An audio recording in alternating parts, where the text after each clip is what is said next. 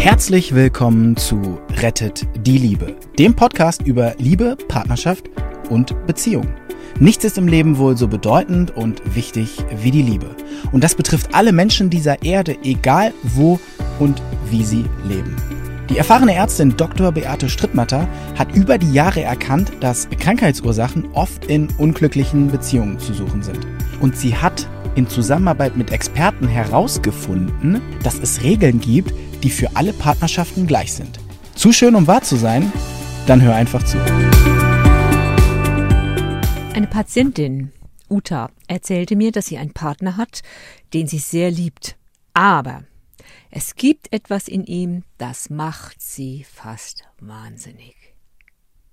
Es ist seine Eigenart, unstrukturiert an Dinge heranzugehen, Vorfälle, Rückschläge, Ereignisse nimmt er demütig als Gott gegeben, hin und bleibt passiv, so nach dem Motto, ja, das ist jetzt äh, eine gute Lernerfahrung und wer weiß, warum mir das gegeben wurde und das musste wohl so sein. Sie hat sich auf die Haare gerauft. Was meinst du, wird ihr hier wohl gespiegelt? Wir brauchen ein bisschen, um das im Gespräch herauszufinden.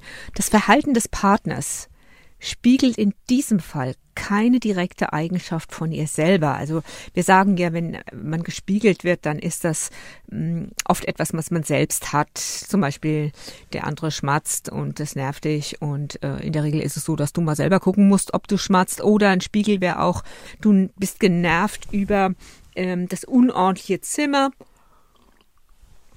von deinem Partner und dabei bist du eigentlich total noch mehr genervt von deinem eigenen unordentlichen Zimmer und was machst du? Du delegierst das und du regst dich beim Partner drüber auf und dann ist das eben, nennt man das gespiegelt. Also es lohnt immer, wenn sich, wenn man sich aufregt über jemand anders, mal zu gucken, was ist denn so mein Thema? Ist es das? Aber in dem Fall war es es eben nicht. Wir brauchten ein bisschen, um das im Gespräch herauszufinden. Das Verhalten des Partners spielt eben, spiegelt keine direkte Eigenschaft, in diesem Fall von ihr selber. Das Ganze geht tiefer. Sie, die sie selbst super organisiert ist, hat eine tiefe Angst davor, die Kontrolle und den Überblick über ihre eigenen Vorgänge und ihre nahe Umwelt zu verlieren. Das fängt an mit Bank- und Versicherungsangelegenheiten und hört bei ihren familiären Beziehungen auf. Aus ihrer Familiengeschichte ist Entwicklung der Ängste nachvollziehbar. Sie hatte als Jugendliche einfach kein sicheres Umfeld und sie musste wenigstens das Gefühl von, davon entwickeln, ah, ich habe irgendwas im Griff. Der Partner spiegelt ihr in diesem Fall ihre eigenen Ängste.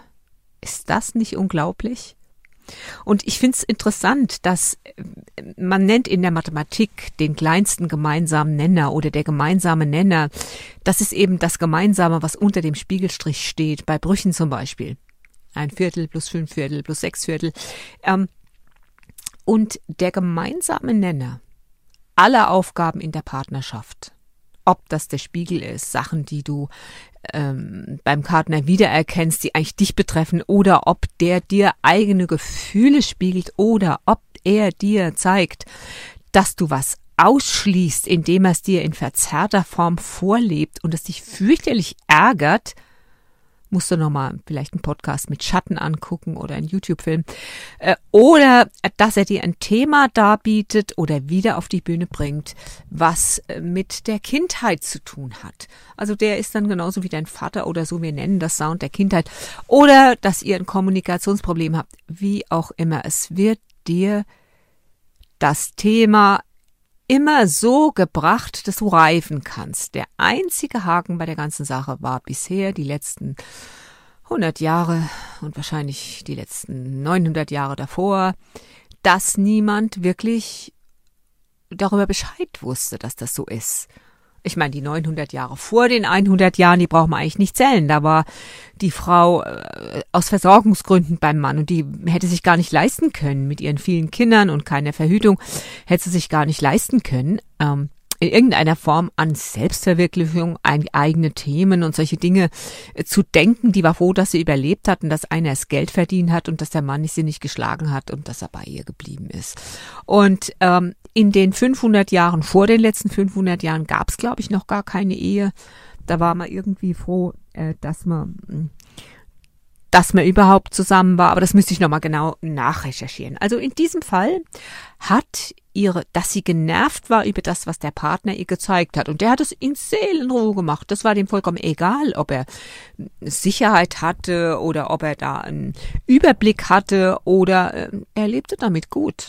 Und trotzdem sie ihn so liebte, hat sie das einfach so genervt. Warum? Weil es ihre eigenen alten Ängste waren. So, wie ging das jetzt weiter? Als sie sich über diese Zusammenhänge bewusst wurde, konnte sie ihren Ärger auf den Partner loslassen. Gleichzeitig wurde sie auch offen für weitere eigene Entwicklung und eventuell Therapie, um an die Wurzel ihrer Ängste zu gelangen. Interessanterweise, und das ist jetzt der absolute Wahnsinn, änderte ihr Partner daraufhin nach und nach sein Verhalten. Ist das unglaublich? Also nochmal, vielleicht erinnerst du dich an den Fall, wo ich erzählt habe, ja, ich bin mit meinem eigenen Mann in der Fußgängerzone, nicht Fußgängerzone, verkehrsberuhigten Straße auf Teneriffa im Leihauto gefahren und da kommt dann so ein, äh, so ein Handy-Zombie, der läuft einfach über die Straße und er ähm, schimpft und schimpft und schimpft und schimpft. Ja, gut, sein eigenes Thema. Er ist immer so nett und der andere nimmt einfach den Platz ein und der zeigt ihm das auf diese Weise. Pass auf, ich nehme meinen Platz ein, jetzt ärger dich mal. Ist immer das Gleiche. Wenn du anfängst, dich zu verändern, an deinen Ängsten zu arbeiten, deinen Schatten zu dir zu holen, ähm, den Sound der Kindheit mal zu lösen, dass das nicht mehr kränkend in deinem Konto steht als Minus, dann kommen die Dinge im Außen nicht mehr auf dich zu. Oder sie kommen auf dich zu, aber du bemerkst sie gar nicht, die sind unwichtig. So, und was du hier mitnehmen kannst, ist, schau nicht nur was der andere die an eigenen Befindlichkeiten, Glaubenssätzen und eigenen Einstellungen spiegelt, sondern halte auch für möglich, dass er dir deine tiefsten Ängste zeigt. Und zwar durch ein Verhalten, das dich mit ihnen konfrontiert, eben mit diesen Ängsten. Und auch wenn du noch so sehr versucht hast, diese Ängste zu vergessen und zu unterdrücken. Achtung!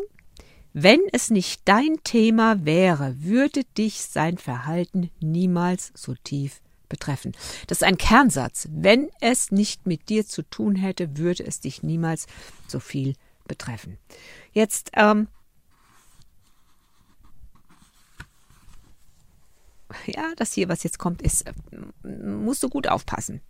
Achtung, ein Lehrstück aus dem Leben. Das erinnere ich mich noch gut.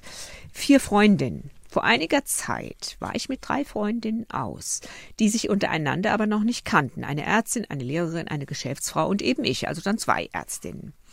Ulrike, die ich am längsten kenne, ist promovierte Pädagogin und Therapeutin. Wir haben ein sehr offenes Verhältnis und sie sagt, wir sagen uns auch die Meinung. Ich selbst erlebe sie als eher zurückhaltend, einfühlsam und nachgiebig. Von den beiden anderen Freundinnen bekam ich jedoch an diesem Abend eine interessante Rückmeldung. Sie sagten beide, Ulrike würden eine heimliche Dominanz ausüben. Auf sie, wohlgemerkt, auf mich nicht. Als ich das gehört habe, war ich völlig platt, bis ich mir vor Augen geführt habe, dass hier zwei Frauen in unterschiedlicher Weise sich selbst begegnet waren.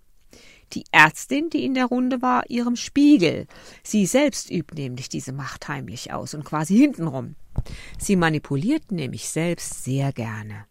Die andere, Marita, hatte an diesem Abend ihre Mutter wieder angetroffen, beziehungsweise deren heimliches Machtstreben, mit dem sie immer noch nicht ausgesöhnt war. Was betrifft das da? Das erste war der Spiegel von der ersten Freundin und das zweite jetzt klar Sound der Kindheit. Wie ging das jetzt weiter? Also, ich fand den Abend übrigens klasse. Also mir war gar nichts aufgefallen ja, ich hatte eben da zufällig an der Ecke keine eigenen Themen. Ich habe schon noch eigene Themen, aber eben nicht dort. Beide Frauen signalisierten mir, dass sie mit Ulrike, der Lehrerin und Pädagogin, nichts mehr zu tun haben wollten. Sie war Sie waren gar nicht auf die Idee gekommen, ihre unguten Gefühle bzw. ihre Wahrnehmung könnte mit ihnen selbst zu tun haben. Ist das irre? Hoch ausgebildete äh, Frauen, die nicht auf die Idee kommen, okay, wir haben uns jetzt gerade da nicht äh, so gut gefühlt, ähm, was könnte das mit uns zu tun haben? Okay, interessant. Es bleibt uns also immer noch der Weg, einfach unserem Spiegel oder beziehungsweise den eigenen alten Themen auszuweichen. Da man mit Freundinnen sehr vorsichtig sein muss, beließ ich es einfach bei dieser Lösung. Vielleicht kommen wir noch irgendwie in ein fruchtbares Gespräch. Also, hm, das ist jetzt ein paar Jahre her.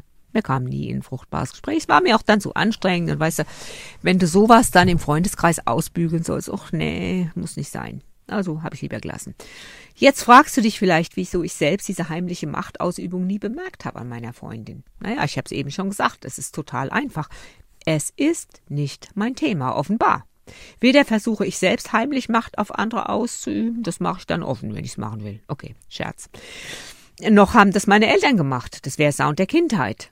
Aber glaub mir, auch ich komme nicht ungeschoren davon. Ich habe einfach nur andere Themen, die mir in anderen eher entweder schmerzhaft als Spiegel oder als Wiederholung alter Geschichten begegnen. Aber ich bin wachsam. Immer wenn mich etwas an anderen nervt, schaue ich erstmal gleich bei mir selber nach. Auch wenn das Mühe kosten und ich manchmal auch lieber den einfacheren Weg gehen würde, zu sagen, der andere ist unmöglich, untragbar, auffällig, unverschämt oder wie auch immer wir solche kränkenden oder irritierenden Begegnungen empfinden. Auf diese Weise kommt es nur noch selten vor, dass mich jemand anders aus der Fassung bringen kann. Jo, manchmal, wenn ich dann sehe, okay, der ist jetzt so und so, was mein eigenes Thema? Auch, nee, nicht schon wieder. Okay, was kannst du mitnehmen? Wenn du in dir findest, was in anderen so vehement dich stört, dann kannst du das genau ansehen und es ändern. Wenn du es geändert hast, wird dir niemals mehr wieder jemand mit dem, was dich da so gestört hat, auf die Nerven gehen. Und noch mehr.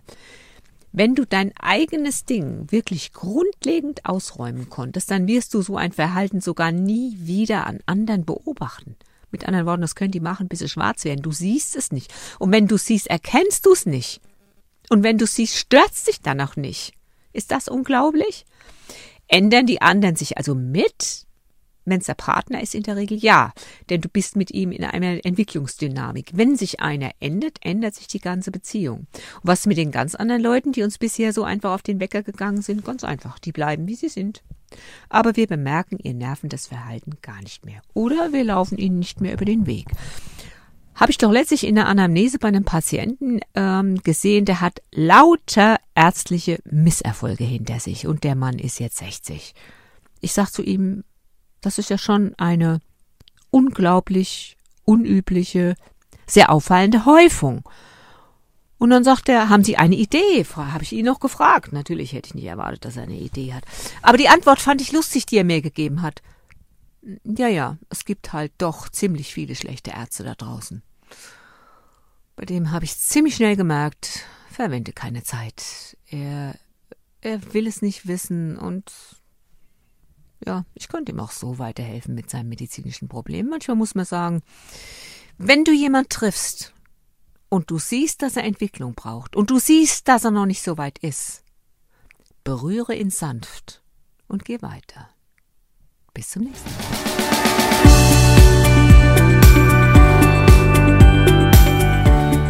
Mal. Und wie war es? Wenn es euch gefallen hat, dann abonniert gerne den Podcast. Beate Strittmatter hat auch ein Buch geschrieben, Rettet die Liebe. Dann habt ihr die Gesetze immer zur Hand. Der Link ist in den Show Notes. Macht's gut, bis zum nächsten Podcast.